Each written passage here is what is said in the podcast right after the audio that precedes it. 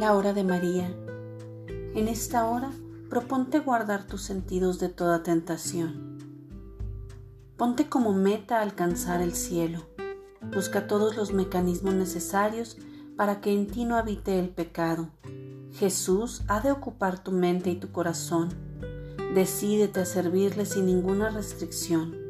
Ocúpate de sus cosas, que Él se encargará de las tuyas. Jesús te espera con sus brazos abiertos con su mirada pura y cálida, con su corazón envuelto en una llama de amor. Lleva en sus manos y en sus pies las señales del martirio y de la cruz.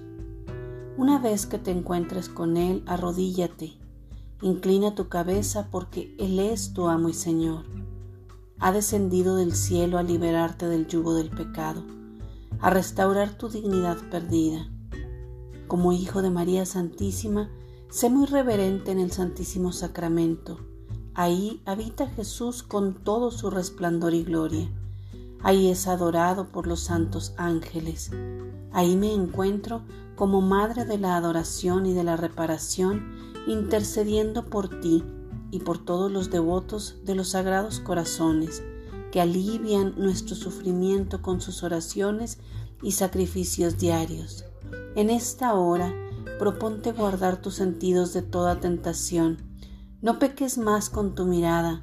Evita los malos pensamientos y actitudes que se opongan al verdadero amor. En esta hora, proponte hacer vida mis consejos. Toma la hora de María como un regalo de mi inmaculado corazón.